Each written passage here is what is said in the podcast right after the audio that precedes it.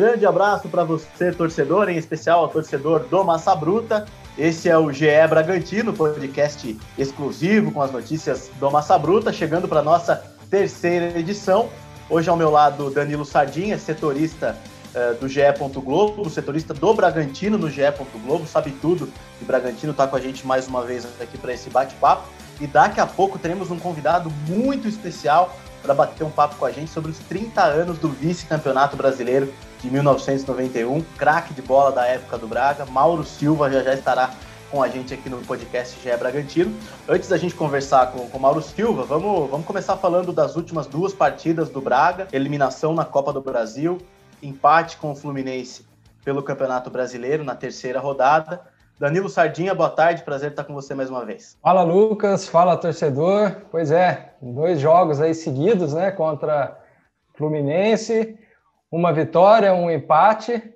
É, dois, dois jogos que o Bragantino foi melhor do que naquele primeiro jogo, né, lá no Rio de Janeiro, mas no, no, segundo acabou vencendo e não ficou com a classificação.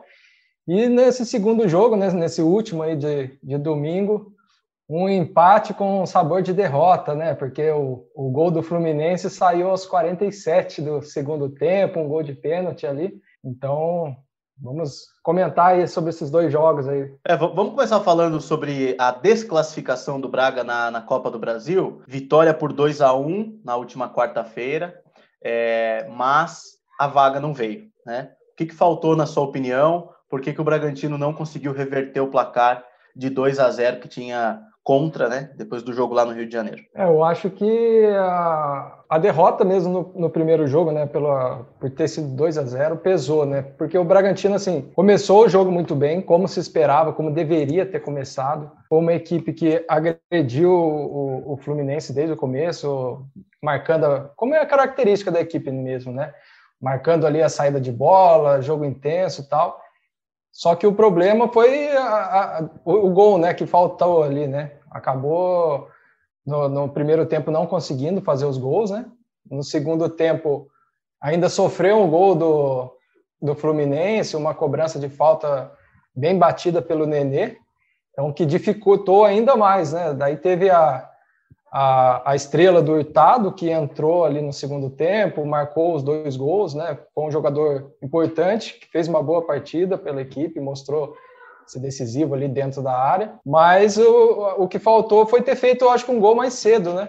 Que o time, apesar de ter pressionado, ter ficado ali em cima, não conseguiu ainda no primeiro tempo, né? Colocar colocar a bola na rede. Daí foi pro para o segundo tempo, 45 minutos só, ainda acabou sofrendo um gol. Então ficou difícil por causa disso. Acho que faltou esse gol mais cedo, talvez, para a equipe. Eu, eu avalio assim, não sei se você concorda, o time teve muito volume de jogo, foi o que você falou, fez o que precisava ter feito desde o começo, foi para cima, e, e, defensivamente foi muito seguro no primeiro tempo. O Fluminense teve acho que só aquele chute do Martinelli num contra-ataque, que ele fez uma jogada individual, e uma bola que sobrou para o Biel no, na segunda trave depois de um escanteio. Acho que não me lembro de mais nenhum lance importante do Fluminense. Enquanto isso, o Braga atacando muito, principalmente pelo lado direito com o Arthur, né? Voltando a jogar bem, voltando a, a ser mais incisivo, né? Finalizando mais, procurando mais é, concluir as jogadas, não simplesmente dar o toquinho para trás, que é estava irritando a gente há algumas semanas, né? É, mas não sei, não sei você, mas eu acho que no, principalmente no segundo tempo, o primeiro tempo faltou capricho, faltou colocar a bola para dentro, faltou a finalização precisa, né? Faltou caprichar mais. E no segundo eu achei que o Barbieri demorou um pouco para mexer. Demorou um pouco para largar tudo tática e jogar o time para frente, porque depois o time terminou com quatro atacantes, né? Eu não sei se você concorda, mas eu acho que o Barbieri podia ter, logo no, no, no, no, início do segundo tempo, já ter voltado, pelo menos com mais um atacante, ter mexido no esquema tático. O que, que você pensa em relação a isso? Sim, eu, eu concordo com você. Acho que houve também uma, uma certa demora talvez ali em algumas mudanças. É, né, a gente, claro, não pode desprezar também a equipe do Fluminense, né, porque é uma equipe de qualidade, soube também segurar, mas eu acho que foi isso mesmo que você falou, né, faltou esse, esse capricho ali na, na finalização, ali, principalmente no primeiro tempo, porque o time estava, né, foi, foi superior ao Fluminense o jogo todo, agrediu, teve bastante volume, mas não conseguiu colocar a bola na rede, né? E, e, e é era uma coisa básica que a equipe precisava, né, para conseguir essa classificação. Então, assim, o Bragantino foi superior, mas o que faltou foi esse caprichar um pouquinho mais ali na finalização, né? Criou muitas chances, teve, teve oportunidades, mas não conseguiu o, o que precisava, né? Que era fazer a, a vantagem de pelo menos dois gols de diferença para levar com pênalti ou três gols para ir direto. Bom, Bragantino então eliminado da Copa do Brasil, restam agora a Copa Sul-Americana, que também já está na fase de mata-mata, oitavas de final. O Braga vai, vai enfrentar o Independiente Del Valle, jogos a partir do mês de julho. E o Brasileirão, né? O Bragantino tem objetivos maiores em relação ao ano passado. E é o nosso próximo assunto, a terceira rodada do Brasileirão. Jogo novamente contra o Fluminense. Está se criando ali uma certa rivalidade, rixa, porque os três jogos tiveram confusões né, Danilo? Três jogos tiveram rusgas, um dia foi o Barbieri com o Nenê, outro dia foi o Danilo Barcelos, que provocou, outro dia foi o Luiz Henrique, então, assim, três jogos na sequência, o calor de eliminações e de decisões no fim de jogo, e ontem o Bragantino também jogou bem, na minha opinião, é, e foi um empate muito amargo, porque o, o, que o time perdeu de gol, principalmente no segundo tempo, que é um problema já antigo que a gente fala do Bragantino, né, Danilo? Esse uhum. empate uhum. em 2 a 2 saiu muito amargo por causa das chances desperdiçadas, e na minha visão, faltou um pouco de, de, de concentração e de seriedade em certos momentos. É, essa, essa sequência contra o Fluminense, né, lembra muito playoff, né, que acontece no, no basquete, no vôlei, que as equipes ficam se enfrentando numa sequência, um jogo atrás do outro, e precisa encontrar né, alternativas para surpreender o adversário que cada jogo. Então, realmente, nesse, nesse, nesse jogo de domingo, o Bragantino também, é, concordo que, principalmente ali no primeiro tempo, foi uma equipe começou o jogo muito bem, colocou o Fluminense no campo de defesa, apertando antes do gol, que saiu cedo, né? Saiu aos cinco minutos antes do gol já tinha criado uma boa oportunidade com o Ítalo, né, que o Egídio tirou para escanteio. É, o Ítalo também é um destaque à parte desse jogo, né, que a gente já vem destacando aí dessa função dele de, de garçom, além de, de ser o artilheiro da equipe né, na, na temporada, tá também se destacando aí como garçom e foi isso no, no jogo desse domingo. É, um, só, só um parênteses em relação ao Ítalo, é o, é o centroavante do Campeonato Brasileiro com mais assistências. Foi do ano passado e está sendo já agora de novo. Exato. Nesse, nesse, a primeira assistência foi muito bonita, né? Foi de letra pro, pro Lucas Evangelista finalizar bem ali, um chute firme no canto. Então, assim, o Bragantino começou realmente muito melhor que o Fluminense. Depois que sofreu, o Fluminense sofreu o gol, a equipe saiu um pouco mais e conseguiu equilibrar um pouco mais o jogo, mas o Bragantino ainda assim tinha chances e estava pressionando principalmente essa saída de bola, né? Os dois gols do Bragantino saíram em, em erros ali do Fluminense, né? Que perdeu a bola tanto no primeiro quanto no segundo gol. E segundo também, o Bragantino roubou ali, o Caio Paulista perdeu a bola no meio campo, Ítalo já recebeu, já acionou o Arthur, que como a gente destacou também é um jogador que vem que vem crescendo aí nesses últimos jogos, sendo mais efetivo, né? Antes ele se movimentava bem, mas não não estava sendo tão efetivo nas finalizações. Agora conseguiu também esse gol. No segundo tempo foi isso o que você falou também. Teve essas, é, acho que faltou em alguns momentos ali. A gente via um toque um pouco diferenciado, mais de letra. Acho que faltou um pouco é, de concentração mesmo, como você falou. Teve alguns momentos que era fazer mais o básico, né? E, e, o Fluminense conseguiu também nessa naquela uma bola parada de escanteio e depois o pênalti que o Nenê chutou, acertou mesmo a mão do Fabrício Bruno e os 47. Então assim dava para o Bragantino ter conquistado essa vitória e é um empate com gosto de derrota mesmo. É, aquele jogo que no final do campeonato você vai lembrar. Assim, aquele jogo não tinha como perder, porque o time muito melhor, o Fluminense é, atacando pouco, o time consistente defensivamente, o Bragantino no caso. Só que aí entra a camisa, né? Camisa pesada também. É, é, é jogo contra time grande e não dá para vacilar, não dá para sossegar. É, e o Barbieri não quis se comprometer com alguns jogadores na coletiva, mas aqui a gente não tem problema nenhum, né, Danilo? Para uhum. mim, o Claudinho foi o responsável pelo segundo gol do Fluminense, porque ele perde a bola no meio-campo, tentando driblar, sendo que ele podia acionar o Arthur na ponta, sendo que ele podia virar o jogo. Enfim, não era a hora ali de querer sambar com a bola, de querer driblar. Tinha que ter sido mais experiente. Um jogador que, apesar da pouca idade, é, já se mostra experiente, cascudo, então tinha que segurar aquela bola de algum jeito, tinha que rodar o jogo, tinha que esfriar o Fluminense e não tentar um drible ali, uma jogada arriscada. Para mim foi excesso de confiança. É, em relação ao sistema defensivo, ontem, é, no, no, no, último domingo, para mim não, não, não, teve problemas, assim, os dois gols foram em lances assim, primeiro gol, aquela desviadinha no primeiro pau, que mata qualquer zaga, você pode treinar o quanto for, se pintar uma bola dessa de, primeiro pau com desvio para trás, a chance de sair o gol é muito alta. E depois o pênalti, o Abel Hernandes foi muito feliz. É, e agora, Danilo, para a gente encerrar esse assunto de brasileiro, é, é, são pontos que vão fazer falta, porque daqui, daqui para frente são três rodadas dificílimas contra Corinthians, contra Flamengo e contra Palmeiras. O que, que você espera? Sim, é uma sequência bem pesada o próprio Maurício Barbieri destacou isso na coletiva de imprensa, né? Depois do, do jogo. É, vai ter esse jogo agora na quarta-feira contra o Corinthians, fora de casa. Corinthians, a gente sabe, não vive um dos seus melhores momentos, está ainda tentando se encaixar com o Silvinho. Apesar de ter, né, nesse último jogo contra o Palmeiras, um clássico, foi buscar o empate. A gente sabe que o, que o Corinthians está se acertando, mas nem por isso vai ser um jogo fácil, né? Eu acho que o Bragantino tem condições, sim, de vencer esse jogo contra o Corinthians, é, mas não vai ser fácil, até pela, ah, pela. Porque é o Corinthians, né? O Corinthians é uma equipe que, independente se esteja passando por um, uma grande fase ou uma fase, é, é um adversário sempre complicado, né? E depois tem o Flamengo, Palmeiras, que são duas equipes também que estão brigando por títulos. É uma sequência aí que o Bragantino vai ter um, um teste difícil, né? O time tem, tem feito nesses três jogos aí no Brasileiro boas partidas, né?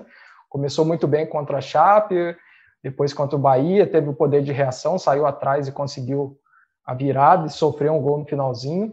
E esse jogo contra o Fluminense também que dava para ter conquistado a vitória. Então, assim, o começo da equipe é bom, mas agora vai ter um teste difícil pela frente, aí, esses três jogos. É algo que o Barbieri precisa trabalhar para essas outras rodadas, a questão da concentração até o fim. Não dá para você chegar no momento do jogo e, e esfriar a marcação e entregar a bola para o adversário também de qualquer jeito. É algo que o Barbieri tem que se preocupar para a sequência do campeonato, né? Para a gente fechar esse assunto, Danilo. É, é uma. Se a gente for lembrar no Brasileirão 2020, eu lembro que o Bragantino chegou a pegar uma sequência parecida, né, com essa. Lembro que teve uma, é, chegou a enfrentar o Atlético Mineiro, São Paulo, o próprio, o próprio Palmeiras, né, lá na, no Allianz. E o time nesses jogos grandes até que saiu bem, né? Contra o Flamengo também, no, em, em, Bragança, aquele empate. Então, assim, é um jogo que vai realmente exigir uma concentração da, da, da equipe, como você falou, mas vai ser um teste pesado aí. Bom, mudando de assunto agora, vamos falar sobre história, sobre legado, sobre é, importância do Bragantino né, no, no cenário do futebol brasileiro. É, essa semana, na semana que se passou, foram é, completados aí 30 anos do, da campanha histórica do Bragantino no Campeonato Brasileiro, um vice-campeonato em 1991, derrota para o São Paulo. Antes o time tinha sido campeão paulista em 1990.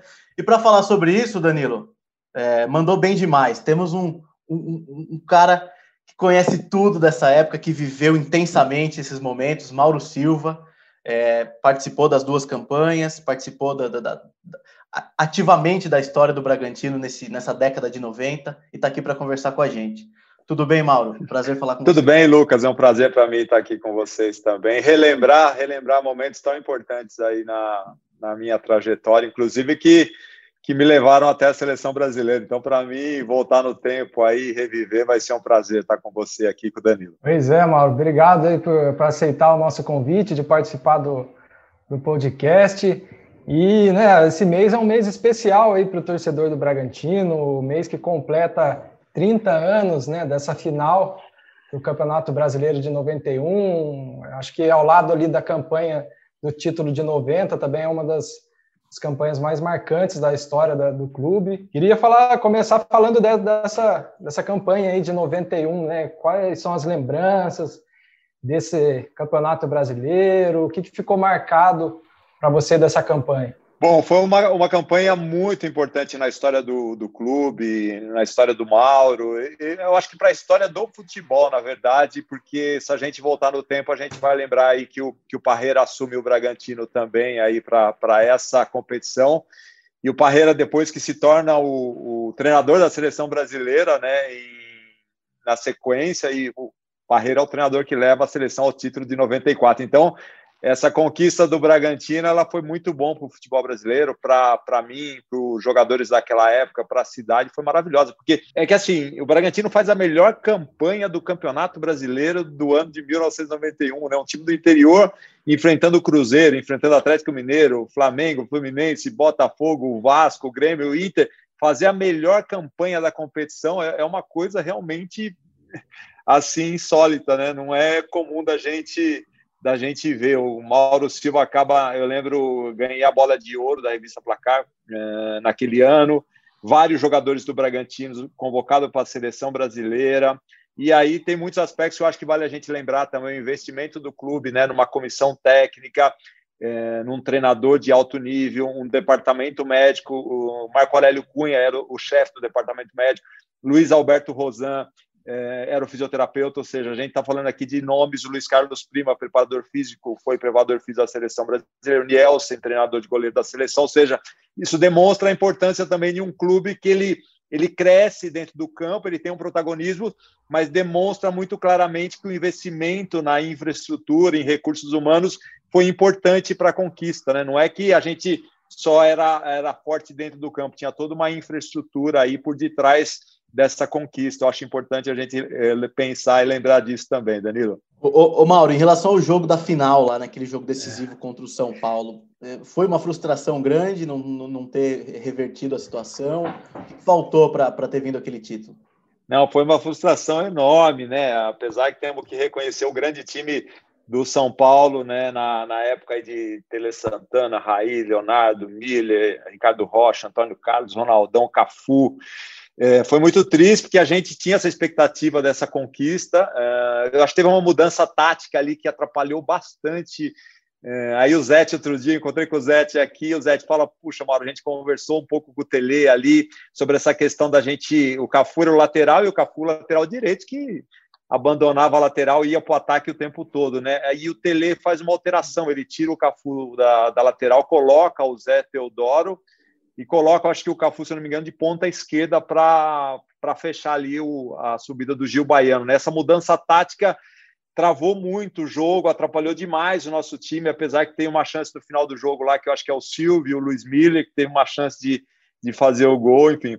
Foi uma tristeza, uma, uma decepção não ter conquistado aquele título depois de uma campanha maravilhosa, mas reconhecer, temos que reconhecer a grandeza do São Paulo desde o de um grande treinador como um super time que o, que o São Paulo tinha. Mas Danilo e Lucas, para a gente, foi uma tristeza, uma decepção para os jogadores, para a cidade não ter conseguido aquele título que seria realmente histórico para o clube e para a cidade. Mas é muito bom, é muito bom ter feito aquela campanha e estar tá aqui lembrando desses momentos. Eu acho que também é um fator que né, ajuda, aumenta ainda mais a frustração que vocês viam no embalo, né? Desde 90 é. ali, foi a geração que também que chamou bastante atenção no, no, Campeonato Paulista, na final caipira, né? E vocês mantiveram a base, né, da, daquela equipe. Só trocou o comando ali, né, do, do Vanderlei pelo Parreira, mas muitos jogadores continuaram na equipe. Qual que é a importância que você acha que, né, ter mantido essa base? Vocês estavam unidos, né, há tanto tempo. Qual que é a importância dessa base para a equipe também, né, chegar a uma final de brasileiro? Ah, fundamental, né, Danilo? Fundamental. A continuidade ela é, ela é de extrema importância para o futebol, né? Eu uh, lamento muito essa, essa falta de continuidade nos trabalhos aqui no, no Brasil, quando a, as trocas de treinadores elas são constantes, né? Porque você inicia do, do zero. Realmente a continuidade, você manter uma base uh, e dar continuidade foi fundamental para a gente vinha, eu vou até puxar um pouco para trás, né? O Bragantino em 89 ele ganha o Campeonato Brasileiro da Série B, sobe para a Série A e aí em 90 campeão paulista e em 91 faz a melhor campanha do Campeonato Brasileiro. Você vê como essa sequência ela foi importante a manutenção do trabalho. E também uma coisa que eu gosto muito no futebol é jogadores jovens, né? o time do Bragantino eram descartes do Guarani, né? Aquela troca lá que foi feita é, de um jogador, o Vitor Hugo, por sete jogadores do Guarani, depois mais eu e o Mário, nove jogadores ao total. Todo mundo me coloca junto na troca, mas na troca eu estava machucado, eu estava com problema no joelho. Senão, com certeza, eu teria ido junto, mas naquele momento eu não fui, eu estava machucado. Foram sete a troco do Vitor Hugo, e depois mais o Mauro Silva e o Mário.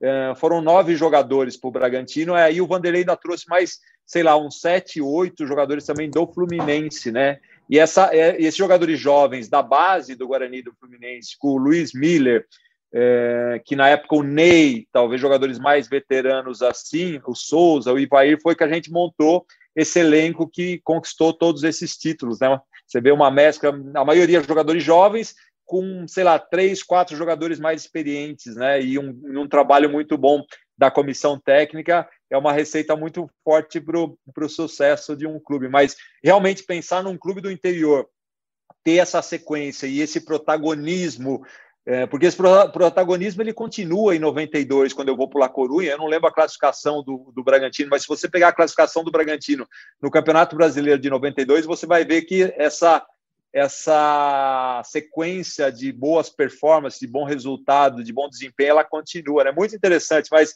para a gente que, que vivemos aquele momento num clube do interior e, e tantos jogadores terem sido convocados para a seleção brasileira, realmente foi uma, uma coisa muito incomum aí e que deu uma satisfação enorme para todos nós. Ô Mauro, e a mudança do, do Vanderlei para o Parreira, taticamente ou naquele momento, como é, como é que vocês é, assimilaram e conduziram aquela, aquela mudança de treinadores? Olha, Lucas, foi, foi muito interessante, né? Porque assim, vamos lá, eu peguei o Vanderlei lá no início, um treinador super motivado, que com uma visão muito interessante do futebol. Nós éramos um grupo muito simples. Às vezes eu brinco lá em 90 que o Vanderlei até ajudava lá. A gente concentrava numa chácara, chácara lance, tinha três quartos e dividíamos os jogadores lá no, nos quartos. E depois, durante o jantar, o Vanderlei até ajudava lá a servir o jantar. Ou seja, era tudo muito simples no início, mas todo mundo unido, colaborando né, com, com o trabalho, é, é era uma relação muito bacana.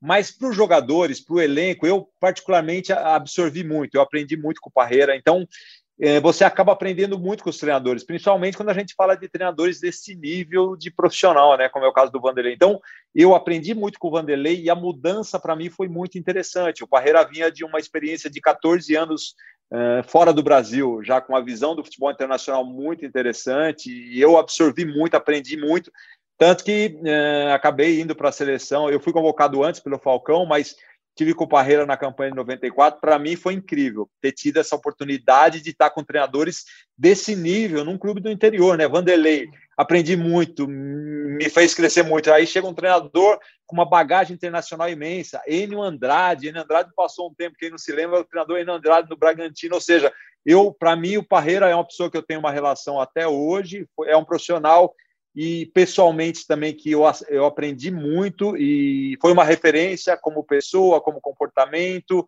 eh, como visão de mundo, visão de futebol. Para mim foi muito enriquecedor é, é, essa vivência com esses profissionais. É, agregou demais na nossa formação dos jovens ali nesse. E tenho certeza que falo em nome de todos os jogadores mais jovens que estavam naquele elenco, Lucas. Danilo, antes da sua, da sua pergunta, só um parênteses. Bragantino em 92 fez a terceira melhor campanha da primeira fase, ficou atrás de Botafogo e Vasco. Olha, olha a sequência, né, Lucas? Eu, eu não lembrava exatamente, mas é, é, é muito. É, é, é que é, um, é uma sequência muito forte para um clube do interior, né? Isso não, não acontece por acaso acaso, né? E, Mauro, você estava falando né, da, da, da, sua passagem, que você. Né, o pessoal até fala que você veio na troca lá, mas na verdade você não veio na troca do set.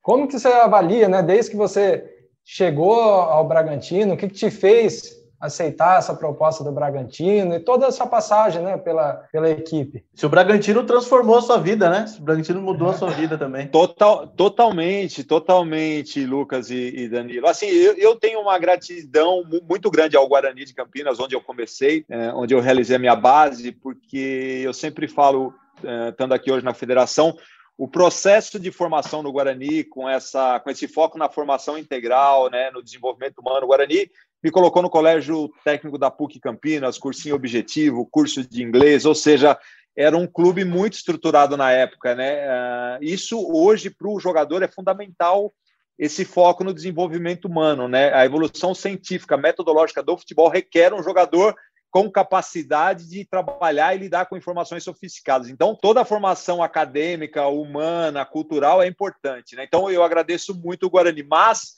o Bragantino realmente foi o clube que, que transformou a minha vida no sentido que eu me profissionalizei em Campinas e por falta de oportunidade, inclusive eu tive fiz três cirurgias, né? Machuquei demais no, enquanto eu estava no Guarani. Começa aquela conversa, puta, jogador bichado, 20 anos, três cirurgias, não vai dar certo. De Aí vidro. É de vidro, é de cristal. Surgiu a oportunidade de ir para o Bragantino, eu aceitei e tive uma sorte imensa de chegar lá, encontrar o Vanderlei, encontrar um teto que fez sentido na minha vida, transformou totalmente a minha vida, né? Uh, porque porque eu saio do Bragantino por La Corunha, direto com o Bebeto em 92, né? Fui para a seleção vestindo a camisa do Bragantino. Então, realmente foi o Bragantino que me deu projeção no cenário nacional e internacional. Né? Então, eu tenho uma dívida eterna, é um clube que eu tenho um carinho imenso, acompanho até hoje, fico muito feliz com esse novo momento do Bragantino é, transformou a minha vida. Um carinho enorme pelo clube, pela cidade, por todos os profissionais que, que estiveram conosco lá naquele momento tão importante para a história do clube. Antes da gente passar já para um outro assunto dentro da sua carreira, para finalizar esse Bragantino das antigas, uma história legal aí que você lembra que te marcou de, desse período, Mauro?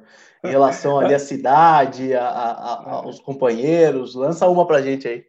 Não, tem muitas, tem muitas, Lucas. Uma assim, que foi interessante foi em 90, né? É, que eu, garoto, né, cheguei do, do Guarani, e aí você já empolga um pouco, começa a ganhar o dinheiro, né, eu comprei uma, uma CBX 750 Indy, uma moto, e estava, enfim, feliz pra caramba com, com a minha moto, aí conforme o Bragantino se aproximava das finais do, do Campeonato Paulista, um dia eu cheguei no clube com a moto lá antes do treino, estava o Vanderlei na porta lá, esperando, conversando com os jogadores, ele falou: Putz, que moto bonita é essa, Mauro? Posso dar uma volta? Falei: Claro, professor, pode dar a chave para ele. Ele pegou a chave e falou: Olha, depois que acabar o campeonato, você passa lá em casa e pega essa moto. E levou, e levou a minha moto embora. Não, assim, foi, mas assim, foi importante, porque me ajudou. Né? Eu depois não vendi a moto quando ele me devolveu e comprei, e comprei um carro com o bicho da, da final, né? Mas foi uma um gesto, uma atitude que me ajudou. É, e nunca mais comprei uma moto. Reconheço que jogador de futebol com moto é uma mescla um pouco explosiva. Pô, é, ele, foi, ele foi bem cauteloso, então, e bem é, pensou no seu futuro, né? No, no seu... e no dele, né? É. boa, boa história. E, e, a cidade lá, Mauro? Como, como que, que era a relação com a cidade? Você andava pelas ruas de Bragança, o pessoal parava você? Como que era naquela época lá a relação assim com a cidade, com a torcida? Como que era assim? Eu imagino que estava, né, todo mundo empolgado com a, com a fase que o Bragantino vivia, né? É, não, maravilhosa, né? Isso foi incrível, porque a cidade pequena do interior, todo mundo abraça o clube, né? Então, sei lá, você rodava na cidade, na fase boa aí, vai almoçar, não te cobra almoço, passa numa loja, né, te dá um tênis, ou te dá uma camiseta, te dá um, um quilo de linguiça, ou seja, é, era uma relação muito próxima assim com a cidade, né? A gente, eles acabaram tendo um carinho muito grande, né? Eu recebo mensagens até hoje dos torcedores, né? Aquela geração marcou muito, mas era uma relação, era um grupo muito muito simples, né? E a relação com a cidade do interior realmente se fortaleceu muito. Então, era muito intensa, muito intensa, porque você, eles tratavam a gente muito bem em todos os aspectos. A gente tinha uma relação muito próxima aí com todos os torcedores, comerciantes, era prêmio para lá, prêmio para cá, um carinho, uma, é, situações realmente muito boas de, de ser lembradas aqui. E ganhava muita linguiça de presente também, não? Linguiça era o que eu mais ganhava. Até hoje eu ganho linguiça lá do Marquinhos Chedi, lá, terra da linguiça, né? Não tem, não tem jeito. Você... Linguiça era o que a gente mais ganhava, Lucas. Era o bicho do, do bicho da época, era linguiça, né? Linguiça. e você tem o lanche lá, né? Tem o lanche também seu lá no, no estádio também. Como é que foi essa homenagem para você? Ah, é bacana, né? De você, outro dia dia eu tive lá, fui convidado para uma, uma homenagem, chegar no estádio com essas lembranças, as imagens, né? O X, X Mauro Silva. Eu falo, Thiago, esse X Mauro Silva aqui, o Thiago Escuro é o, é o CEO lá, falo, Thiago, X Mauro Silva tem que ser o lanche mais caro aqui, não vai me pôr o... Não, enfim, mas é, é, é bacana de, de, lembrar esse carinho e essa história que se mantém viva até hoje, né? Foram momentos muito importantes realmente para um clube do interior e a gente gosta muito desse modelo que está ocorrendo lá. A gente espera que esse modelo de clube empresa, né, esse formato, a gente já vê os clubes do interior também aí tendo protagonismo. Acho que para o futebol brasileiro como um todo é importante esse processo. Mas é, é, muito bom voltar em Bragança, rever os amigos e também ver tantas boas lembranças de homenagem que eles fazem para a gente até hoje no clube. Ô Mauro, semana passada eu comi o X Mauro Silva lá no estádio. É bom, hein, Lucas? Não vai, Pô, é não, bom, vai criticar, não vai criticar o meu lanche, pelo amor de Deus.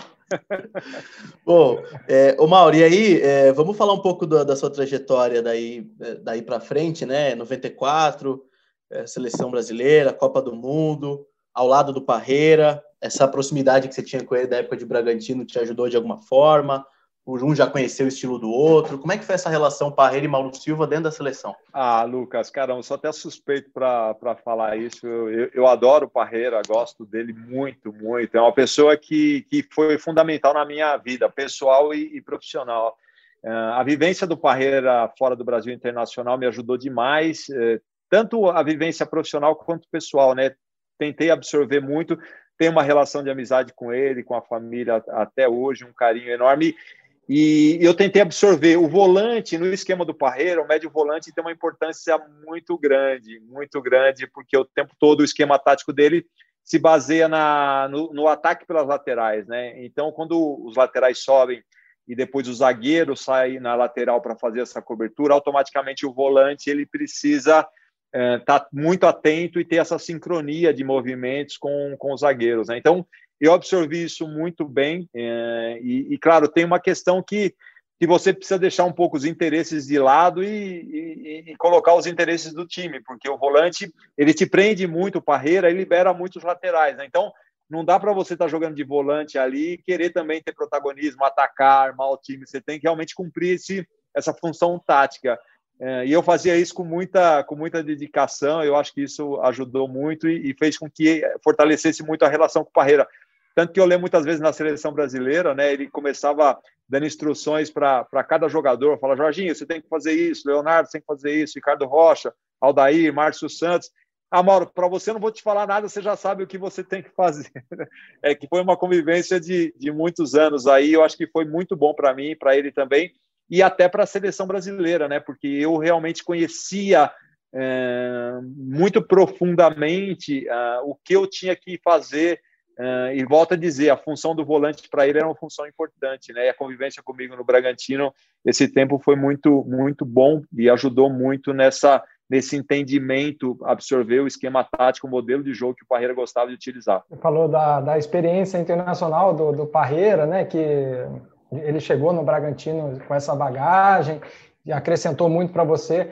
Acredito até que a sua ida para La Coruña, né, deve ter auxiliado muito, né? Porque você saiu do Bragantino e ir para um clube da Europa. Europa. Como que foi esse processo de saída do Bragantino para o Deportivo? É, não, ajudou com certeza a convivência com o Parreira. O Parreira na época, né, hoje se fala muito de, de, análise de dados, né, de análise de desempenho, e, e na época o Parreira já apresentava para a gente uma série de, de dados, de, de, números, né, e, e, é isso, o caminho realmente é, é, você tomar decisão com embasamento, com fundamento, olha, 80% dos gols sai dessa forma, todas essas informações que ele passava para a gente eram importantíssimas para a gente tomar as melhores decisões dentro de campo, então a gente começou desde que o Parreira chegou e ele tinha um acervo de muitos vídeos, de muitas seleções eh, que ele já tinha analisado, que ele gostava do funcionamento. Ele, eu lembro a gente treinar na pré-temporada de manhã e de tarde e depois da janta sempre sessão de vídeo, sessão de vídeo e depois ele, ele apresentava os números.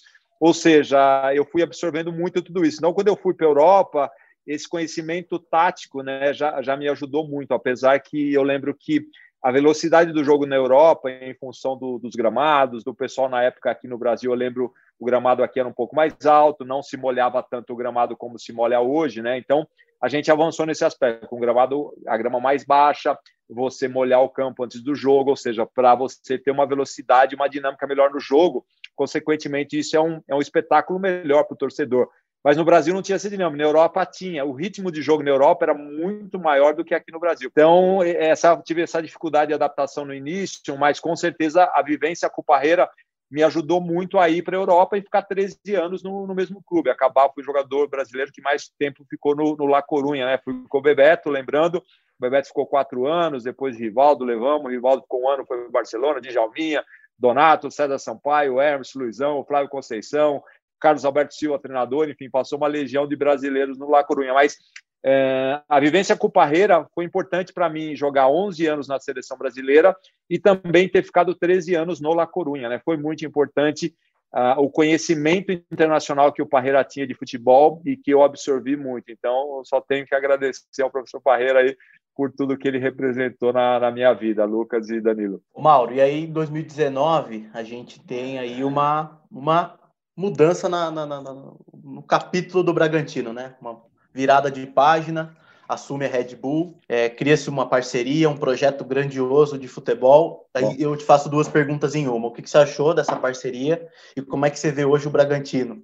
É, já um outro patamar, um clube em ascensão, onde você coloca o Bragantino de, hoje dentro do futebol brasileiro? Lucas e Danilo, eu, olha, gostei muito do, do formato, porque se a gente pegar, por exemplo, o futebol europeu, esse modelo de clube empresa, né, o investimento estrangeiros que, sei lá, Manchester City, Chelsea, os próprios clubes na, na Espanha que estão recebendo investimento, eu acho que é um formato é, de uma gestão profissional, que é o que a gente precisa, uma gestão moderna, profissional, né? E isso, o investimento estrangeiro em um clube com dono, ele tem uma, uma continuidade, né? Então, estou muito feliz com esse formato, vendo o Bragantino aí já com o projeto de um centro de treinamento. O Thiago Escuro me mostrou outro dia, acho que é uma área de 160 mil metros, uh, a reforma do estádio, ou seja, um investimento grande uh, na formação, uh, nas categorias de base, e é uma gestão profissional. Estamos vendo um, um Bragantino com protagonismo, já voltou para a Série A, quer ser protagonista na, no cenário nacional e continental, já também pensando na jogando a Sul-Americana, pensando na própria Libertadores, né? Eu acho que isso é muito bom para o futebol brasileiro, né? A gente tá, a gente tá falando também aqui de, de clubes com estrutura que vai investir muito, então assim é, é, são mais postos de trabalho e a, além disso tem todo o impacto social que o futebol gera também, né? Então é, eu sempre falo isso quando a gente fala de base lá, 98, 99% dos garotos estão lá não serão jogadores, é, mas o papel do clube é educar, está é, formando ali, sei lá, treinadores, apresentadores, médicos, engenheiro, arquiteto, enfim. Quanto mais você educa, melhor. Então, um clube estruturado, com uma gestão moderna, eficiente, eu acho que esse é o caminho que, que eu, a gente gosta para o futebol brasileiro, esse formato de clube empresa, né? Uh, pagando os seus impostos, gerando riqueza, gerando prosperidade, fazendo com que essa indústria se transforme. Esse é o futuro que a gente quer ver para o futebol brasileiro. Então, me agrada muito o formato da parceria, né? Também tem que ter o respeito com, é, com a cidade, o respeito com a história do clube, né? Com os símbolos. Eu acho que tem que tratar isso com muito cuidado, mas é um formato que me agrada muito e eu tenho certeza que, que vai trazer muitos benefícios para o futebol brasileiro, Lucas. E uma semelhança, né, Mauro, da, da, da sua equipe lá, que você, quando você jogou para essa equipe agora, também são os, os destaques, né, os jogadores que, assim como né? Agora a gente tem o Claudinho indo para a seleção olímpica, o Cleiton na seleção olímpica. Tem outros destaques também, como o Léo Ortiz, Tur, Raul. Enfim, são jogadores também que estão se destacando no, no cenário nacional, atraindo interesse até da Europa, assim como na, na, na época sua, né? Falando desse até atrair interesse, né, da Europa, por exemplo, o caso do Claudinho. Como que você vê isso? O que, qual seria o conselho que você daria para esses jogadores, né, que já estão começando a se, se destacar aqui no Bragantino, atraindo olhares de outros clubes, clubes europeus. Como que você vê essa situação? O que, que você daria de conselho para eles? O Danilo, eu gosto muito, fico muito feliz, né? Porque da mesma, da mesma forma que na época lá eu fui vendido direto por La Corunha, o Mazinho foi pro, o Mazinho atacante, centroavante foi para o Bayern de Munique, o Mário foi para o Celta de Vigo, ou seja, o Silvio acabou, eu não sei se foi direto, mas o Silvio acabou também jogando no Logroñés da Espanha. Eu acho que isso demonstra que o clube já está em outro patamar e que ele já começa a fazer negócios direto com os clubes da, da Europa, né? Então, eu acho que isso é um bom sinal, demonstra que o novo patamar que o Bragantino se posiciona, né, que alcançou, eu acho isso muito bom, até para a própria geração de caixa, de receita do, do clube. Ah, com relação ao conselho, né, Danilo, assim, o que eu acredito muito com relação aos, aos jogadores de futebol, a questão realmente da, da formação, né, de você continuar buscando conhecimento, se desenvolvendo é, como pessoa, como profissional, é, o jogador ele tem uma, uma responsabilidade grande, na minha opinião, com relação à, à, sociedade, com relação ao posicionamento que ele deve de ter, o impacto social que ele pode causar. Então, ele se posicionar com relação a certos assuntos e falar com, é, com clareza e, e, saber que o que eles representam, continuar trabalhando com a mesma humildade, não é porque você vai vestir a, a camisa da seleção brasileira, pelo contrário, né, a partir do momento que você é convocado para a seleção brasileira, aumenta a sua visibilidade, consequentemente, aumenta a sua responsabilidade, né? Perante a sociedade, perante o grupo, de você dar um exemplo, um comportamento melhor, é, com relação à arbitragem, por exemplo, né? Eu acredito muito nisso. Eu sempre falo que só joguei em time pequeno, ganhei títulos com todos eles e nunca lembro de um de sair em campo e falar, puta, um árbitro me prejudicou. É, é um ser humano, acerta, erra. Então, eu acho que esse comportamento é importante de um atleta em todos os aspectos, né? Então gosto, esse é o conselho que eu daria para eles, que eles continuem trabalhando muito com a mesma humildade e que eles tenham a consciência do impacto social que um jogador deve causar, impacto social positivo, né? que o jogador deve causar na sociedade. Mauro, caminhando já para o encerramento do nosso papo, é, o que, que você prevê para o Bragantino esse ano, assistindo os jogos ou vendo aí as notícias em relação ao clube, movimentação no mercado, é, o Bragantino tem brasileira e sul-americana. Ano passado, o objetivo no brasileiro era se manter na Série A. O time quase foi para Libertadores, conseguiu uma vaga na Sul-Americana e está indo bem na Sul-Americana, conseguiu a classificação. Você acha que para o torcedor, assim, acho que dá para pensar em algo grande?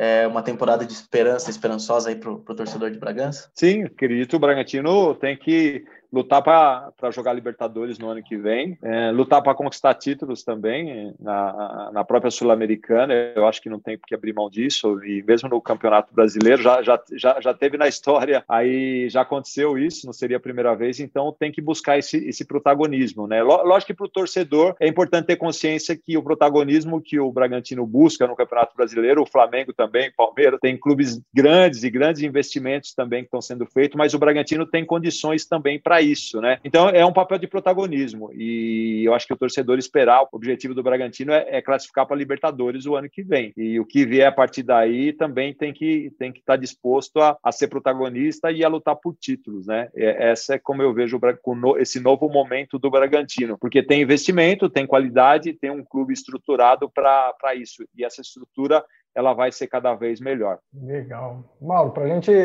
encerrar aí, queria que você deixasse também né, um recado para o torcedor do Bragantino que vai estar tá escutando o podcast. O que, que você poderia falar para ele aí, tanto da época que você passou, deu seus desejos para a equipe? Bom, não, para os torcedores de Bragança, vou mandar um grande abraço para a cidade de Bragança, para todos os torcedores, agradecer muito o carinho que eles me trataram sempre e continuam me tratando até hoje. É, dizer que eu também estou muito feliz e acredito que eles também devam estar felizes com essa com esse formato de negócio, com essa parceria, com esse novo momento do clube, né?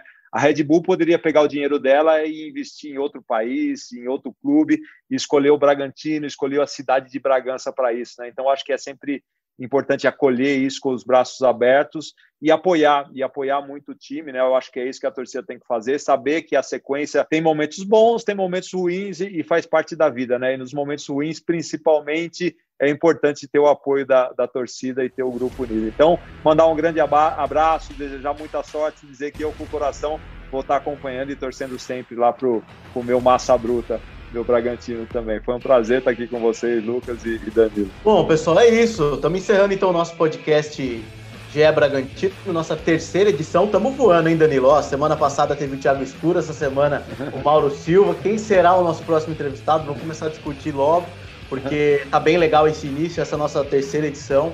Já estamos com uma aceitação legal aí nas redes sociais, o torcedor já começa a criar essa identidade, né? Toda segunda-feira, início de semana, terça, já tem informações, tem análises do Bragantino, desse novo canal, podcast GE Bragantino. Mais uma vez, Mauro Silva, muito obrigado pela sua participação, pela parceria. O papo foi muito bacana, muito sincero, muito legal. Você fala, fala do Bragantino com, com alegria, né? Que acho que o torcedor gosta. Ser ídolo é isso, é você lembrar com alegria das histórias. E mais uma vez, Muita gratidão por esse papo. Danilo, obrigado mais uma vez pela participação, pelas análises. E a gente volta semana que vem com mais uma edição do podcast GE Bragantino.